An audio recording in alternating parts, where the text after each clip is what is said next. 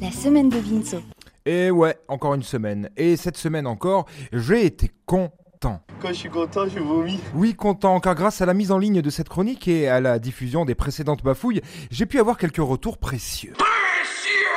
On me dit c'est bien, mais on me taxe de condescendance aggravée. Il se trouve que j'ai été décrit, n'est-ce pas, comme la bête, comme le diable? Mais oui, mais carrément, comment voulez-vous parler à des nazes abrutis qui votent FN ou En Marche pour une large moitié sans faire preuve de condescendance? C'est quand même un peu compliqué, d'autant que quand on connaît mon arbre généalogique, on sait que je descends d'une grande lignée de cons et qu'il est donc fort logique que je sois condescendant. Oui, c'est vrai, ça n'élève pas le débat, mais ça me permet de rebondir lors de cette descente sur les branches du deuxième point, puisqu'on me dit aussi...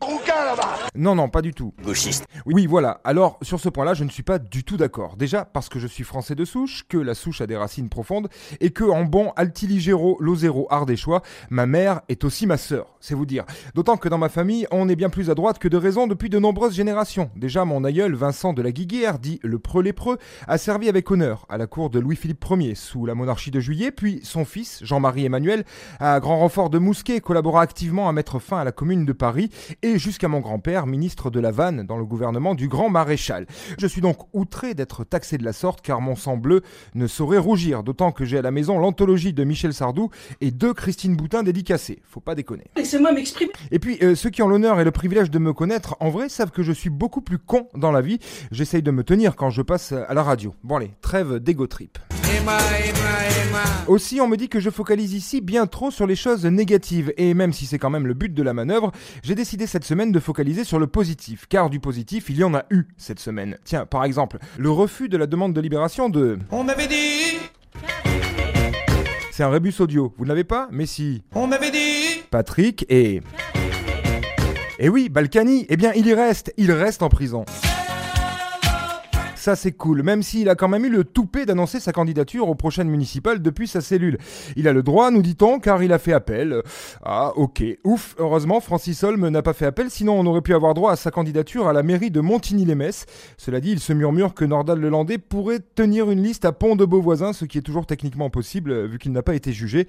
Euh, Méfions-nous. Choqué. Sinon, toujours dans le positif, le retour de Platane après 7 ans d'absence, c'était lundi. J'en ai pleuré de rire. Alors c'est sûr, euh, tout le monde n'adhère pas à l'humour avant-gardiste ou dépassé. hein. C'est selon de Sir Eric Judor. Mais perso, je boirai son jus d'or jusqu'à la lie, tant j'aime le ton, le rythme, le racisme primaire, la bêtise et la mauvaise foi de l'auteur, réalisateur, acteur. Un régal. Alors faites comme moi, enculé Bolloré, piratez Canal+.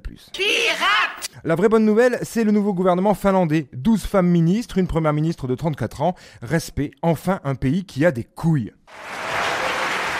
Enfin, autre bonne nouvelle, la grève qui a bien mobilisé, qui continue et qui fonctionne déjà un peu puisque JPD nous quitte. Jean-Paul Delevoye, confondu dans son rôle de lobbyiste number one, est contraint de quitter le gouvernement. C'est une bonne nouvelle, mais on aurait pu s'en apercevoir plus tôt, car il n'aura pas échappé aux plus lettrés d'entre vous que son nom, Delevoye, n'est que l'anagramme parfait de le dévoyer. On aurait dû le voir venir. Constat que l'on pourrait appliquer à plusieurs membres du gouvernement. Darmanin, ça fait mandarin, euh, notamment. Blanquer est sauvé par son L, sinon ça fait branque. Manu est sauvé par le M de Macron, sinon ça fait connard. Certes, l'orthographe n'est pas au rendez-vous, mais quand on aime à Noël. Tu dois désapprendre tout ce que tu as appris. Et avant de se quitter, je rajouterai Zemmour qui fait mourir à l'impératif si on lui enlève un M. Euh, serait temps de s'y mettre, Eric. Allez, bonne bourre. C'était la semaine de Vinceau. Encore pas fait grand chose. Hein.